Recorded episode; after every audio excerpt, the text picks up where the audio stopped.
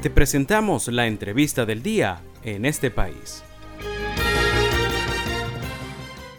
Y a esta hora tenemos el gusto de tener en la línea telefónica a Magdimar León. Ella es psicóloga clínica de la Universidad Central de Venezuela y además es coordinadora de la Asociación Venezolana para una Educación Sexual Alternativa, AVESA. Y pues el día de hoy vamos a estar conversando sobre un reciente estudio de esta organización. Buenas tardes, Magdimar. Bienvenida en este país. Hola, muy buenas tardes. Un gusto estar aquí en tu programa. Gracias, Magdimar, por atendernos a esta hora de la tarde. Y pues recientemente desde ABESA han presentado un informe en el que dan cuenta de distintos indicadores de salud sexual y salud reproductiva en los municipios más poblados de los estados Sucre, Táchira y Apure. Magdimar, según lo que han encontrado en este estudio, ¿cuáles son las, las condiciones del acceso a salud para las mujeres venezolanas en estas regiones? Mira, la situación es bastante compleja porque el acceso a servicios de salud sexual y salud reproductiva, así como a métodos anticonceptivos, es bastante limitado. Encontramos una tasa de fecundidad de 150 nacimientos vivos por cada mil mujeres en edad reproductiva.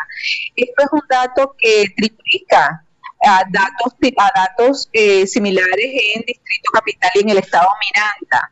O sea que las mujeres en estos municipios están teniendo muchísimas dificultades para controlar su reproducción. Y esto tiene que ver con la dificultad en llegar o acceder a servicios de planificación familiar. Muchos de ellas tienen estos servicios a más de una hora de camino de sus hogares. Entonces, claro, ante deficiencias de transporte, eso se hace. Y adicionalmente tienen unas gran dificultades acceder a métodos anticonceptivos. Esto hace que, bueno, tengan un número mayor de hijos e hijas que no puedan controlar si quieren ser madres o no. Son embarazos no planificados, muy probablemente son embarazos no deseados. Y esto es una realidad tanto para las mujeres como para las adolescentes. Un dato que nos pareció bastante que es de 7 de cada 10 niñas o adolescentes entre 10 y 14 años ya tienen hijos. Esto es un dato realmente preocupante porque ya desde muy chiquita están comenzando a embarazarse. Bueno, ya tenemos varios años con una tasa de embarazo bastante elevada y este indicador lamentablemente no disminuye. Para el Fondo de Población de Naciones Unidas, en Venezuela en el año 2019 tenía una tasa de 90 por cada mil y nosotras encontramos en este estudio del año pasado una fecundidad de 84.6 en los municipios estudiados. Quiere decir que se mantienen unas cifras bastante similares porque la situación de acceso a servicios y acceso a métodos anticonceptivos sigue siendo muy limitada.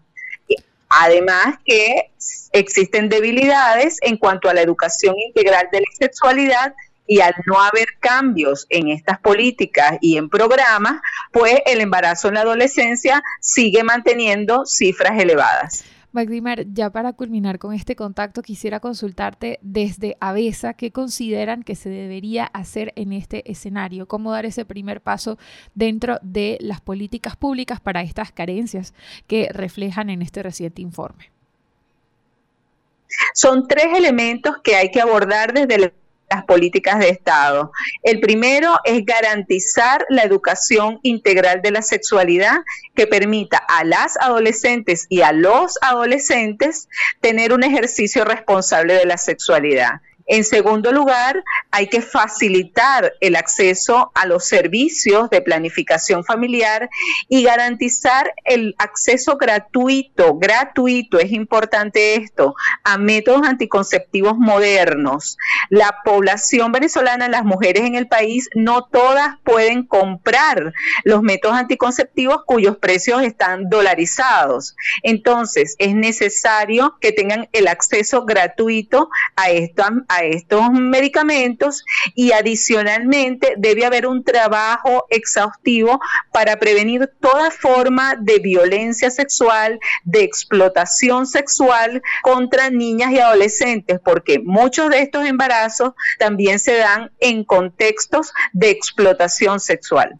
Muy bien, agradecidos por tu participación el día de hoy. Magdimar, estuvimos conversando en este país con Magdimar León, ella es psicóloga clínica de la Universidad Central de Venezuela y además pues es coordinadora de la Asociación Venezolana para una Educación Sexual Alternativa, a veces, y pues estuvimos conversando sobre los indicadores de este más reciente estudio que ha publicado la organización.